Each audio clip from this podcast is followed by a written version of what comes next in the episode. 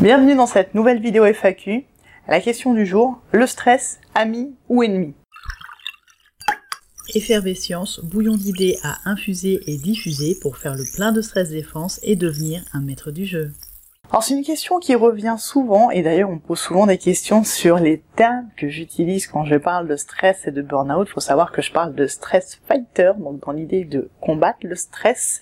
Euh, mais en fait le stress, euh, alors le stress ami ou ennemi, avant de répondre, il faut savoir que le stress est complètement schizophrène en fait.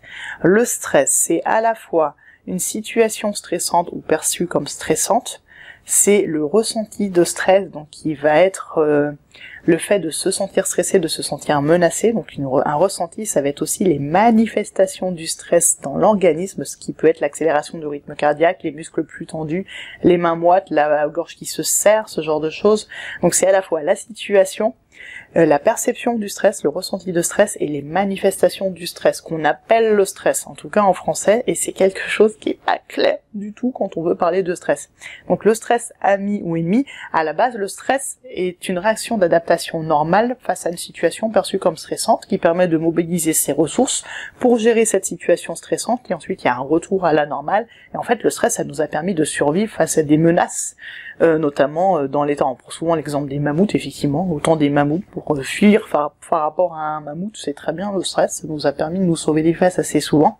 Le problème, c'est que actuellement, on est entouré de choses qui nous paraissent stressantes et en fait, on a des problèmes de curseur bien souvent par rapport aux perceptions des situations de stress et en fait, un petit stress va nous mettre, va nous faire monter dans les tours et nous mobiliser comme si on était face à un mammouth. Très souvent sur les nerfs mobilisés en situation de stress, et ce qui fait que trop de stress latent ou trop de petits stress répétés ou plein ou un gros stress qui dure longtemps va entraîner ce risque de burn-out. Donc on a une notion de stress qui a beaucoup évolué par rapport euh, par rapport aux mammouths ancestraux, ce qui fait qu'on voit du stress un peu partout. Moi je dis souvent que le stress c'est du ciné, mais pas du cinéma. Du ciné pourquoi? Parce que ce qui caractérise le stress bien souvent c'est une impression de contrôle faible, donc ne pas avoir à la main le contrôle sur les événements, l'imprévisibilité, quand il se passe un truc qu'on n'avait pas prévu, ça peut être perçu comme stressant. La nouveauté, quand on est face à quelque chose de nouveau, ça peut être perçu comme stressant. Et l'ego menacé, ça c'est le E, donc ciné, C-I-N-E, contrôle faible, imprévisibilité, nouveauté, ego menacé. Et selon nos sensibilités qui sont très personnelles, on va plus réagir à l'un ou l'autre de ces quatre facteurs, on peut réagir aux quatre. Et ce sont des situations qui se répètent dans la vie courante, donc on est en permanence soumis au stress.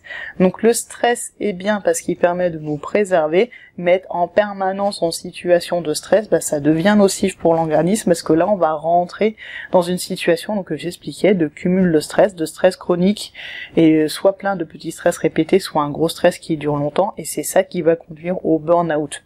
Donc moi j'aime pas du tout cette notion de bon stress ou de mauvais stress. Le stress est bien parce qu'il permet de mobiliser les ressources, être stressé avant une prise de parole en public, ça permet de se préparer à la prise de parole en public, donc en soi c'est bien mais de dire qu'il faut maintenir en entreprise un petit niveau de stress permanent pour que les équipes soient plus efficaces, non, non, non, parce qu'on est, parce que là on passe dans une situation de stress chronique qui à terme va oxyder progressivement l'organisme et donc ça fait le nid du burn-out. Donc c'est pas du tout quelque chose de bien de vouloir en permanence stresser, bien au contraire.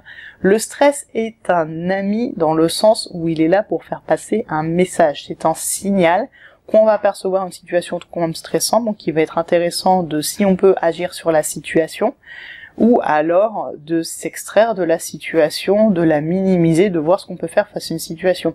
Et le stress pour moi est surtout un signal qu'il faut écouter, parce que le burn-out étant une augmentation du stress qui va oxyder progressivement l'organisme, en s'écoutant soi-même, en percevant la partie perception et la partie signaux de stress. Donc on a la situation sur laquelle on peut ou pas agir.